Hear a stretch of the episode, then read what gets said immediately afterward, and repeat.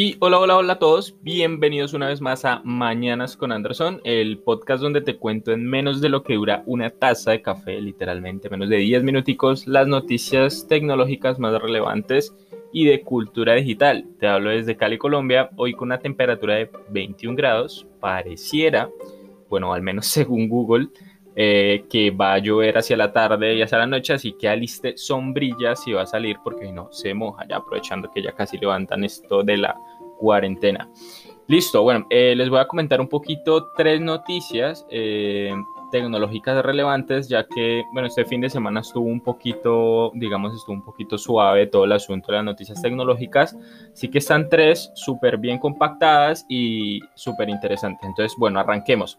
No sé si recuerdan que en el podcast pasado, en el viernes, les había comentado que íbamos a poder conectar nuestro cerebro a un chip.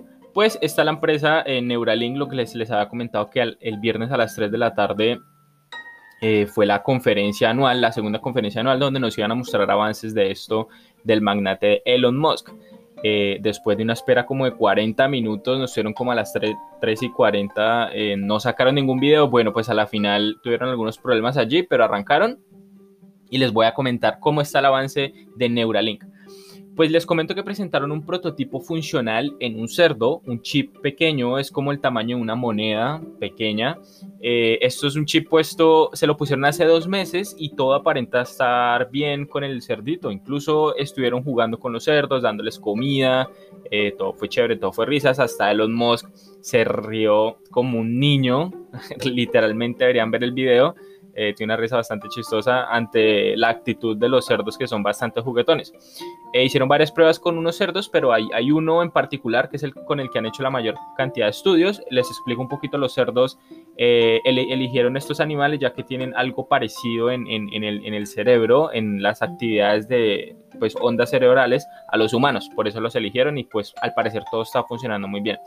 Mostraron que se puede ya se puede leer la actividad neuronal, incluso le dieron comida y, el, y se veía en el cerebro del cerdo cómo se disparaban algunos impulsos eléctricos de neuronas al, al, tener, digamos, gusto por la comida o bebida, etc.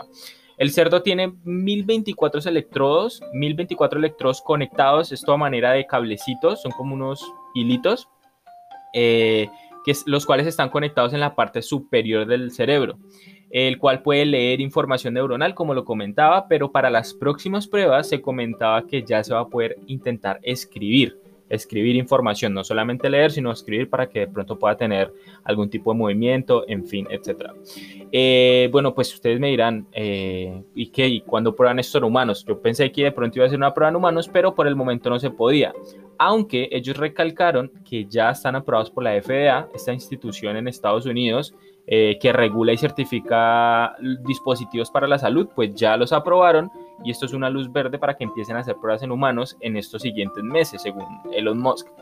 El dispositivo permitirá algo extremadamente loco, que es la telepatía. Según Elon Musk afirmaba que uno de los proyectos más visionarios que tienen es que como esto va a estar conectado a una aplicación, entonces se va a poder establecer algún tipo de comunicación con otra persona, no así como hola, ¿cómo estás? y hola, bien, no, sino habrá que pensar de una manera, o sea, literal, pensar eh, de una manera diferente a la que pensamos normalmente, pero en parcialmente se va a poder. Eh, un dato interesante es que solamente se pueden inducir impulsos a manera de órdenes en la parte superior del cerebro, llamada zona córtex, como les comentaba, ya que la finalidad de ellos es poder llegar a zonas más profundas del cerebro para poder controlar cada vez más cosas y no solamente impulsos de movimiento y reducción de enfermedades. Eh, bueno, después hicieron una serie de preguntas random, les preguntaban cosas del público como que si va a servir para gaming, para estos jugadores y pues Elon respondió que probablemente sí, que se podría controlar autos Tesla desde ellos, como abrir el auto, etcétera, y Elon dijo que probablemente sí. Y bueno, entre, otros, entre otras preguntas allí muy random.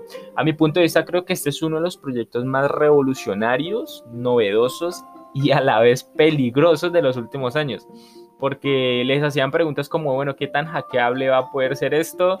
y como que mm, dieron respuestas allí, como que sí, como que no, obviamente tocará ver, igual digamos el sistema de seguridad de, es, es demasiado bueno, así como el de los Tesla, que, creo que no ha tenido un incidente de estos de hackeo desde hace muchos años.